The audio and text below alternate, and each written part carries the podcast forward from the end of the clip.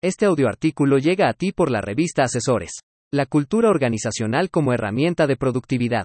Por Francisco Jordash Lowiter. Hoy en día ninguna organización que se precie de ser mediana o grande carece de su declaración de principios incluyendo la visión, misión y valores cardinales, en muchos casos se incluye también el código de ética en un mismo documento y en muchos casos se ha hecho un esfuerzo de difusión, entrenamiento y compromiso individual mediante firmas de cada colaborador.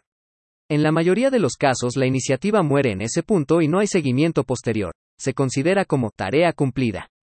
Sin embargo, son muy pocas las organizaciones que dan un paso más allá para utilizar esa declaración de principios y transformarla en una herramienta para incrementar la productividad y generar un valor agregado a la organización.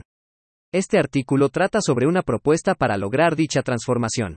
¿Cómo lograrlo? Imaginemos por un momento que pudiéramos transformar los valores cardinales de la organización en competencias, llamémoslas competencias organizacionales.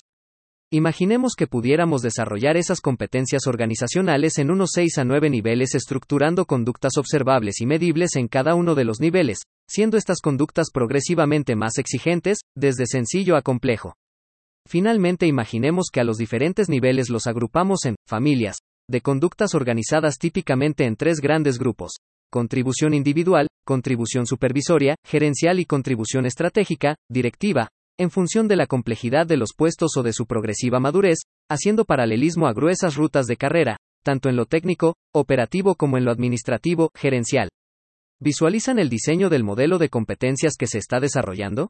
Imaginemos ahora que esos 6 a 9 niveles de madurez de las competencias organizacionales los pudiéramos alinear con las bandas salariales, y finalmente que lográramos implementar un proceso de evaluación del desempeño que no solo midiera cumplimiento de responsabilidades u objetivos, sino que además pudiera evaluar el cumplimiento de las conductas observables ligadas a cada nivel organizacional y derivadas de los valores cardinales convertidos en competencias organizacionales.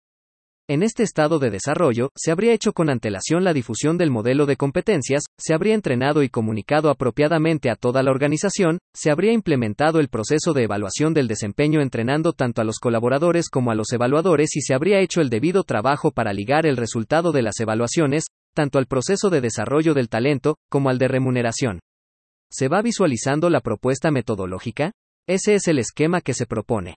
Un modelo de competencias organizacionales debidamente difundido y entrenado, un proceso de evaluación de desempeño, íntimamente ligado al modelo de competencias, en donde se evalúe el cumplimiento, en mayor o menor grado de instalación, de las conductas observables que tipifican cada competencia organizacional, o valor cardinal, y finalmente procesos paralelos de remuneración y de desarrollo que cierren el círculo, reconociendo el comportamiento esperado con compensación diferenciada y, o desarrollando a los colaboradores para cerrar las brechas identificadas en cada conducta observable, asociada al nivel actual de cada colaborador.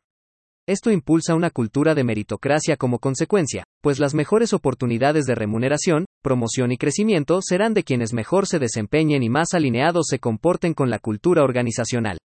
Eso indiscutiblemente se traduce en productividad y eficiencia. Robusto, ¿verdad? Deseable, ¿verdad? Se aprecia la forma en cómo se puede transformar el conjunto de visión, misión y valores en herramientas al servicio de la productividad. Esto no solo es posible, sino que se ha implementado ya exitosamente en empresas multinacionales y locales de la región, desde México hasta Colombia. El plazo de implementación es de aproximadamente dos años dependiendo del nivel de madurez de cada organización, pero los resultados son visibles desde el primer año. El desarrollo del modelo de competencias personalmente, prefiero desarrollarlo basado en la metodología de la DRA. Marta Ayes, de quien me enorgullece ser discípulo y amigo, pero hay otros autores con metodologías similares, tanto en América como en Europa. Bienvenido el debate sobre la propuesta por parte de los interesados en la metodología o en la aproximación a la solución del problema planteado, cómo transformar la esencia de la cultura organizacional en una herramienta de productividad.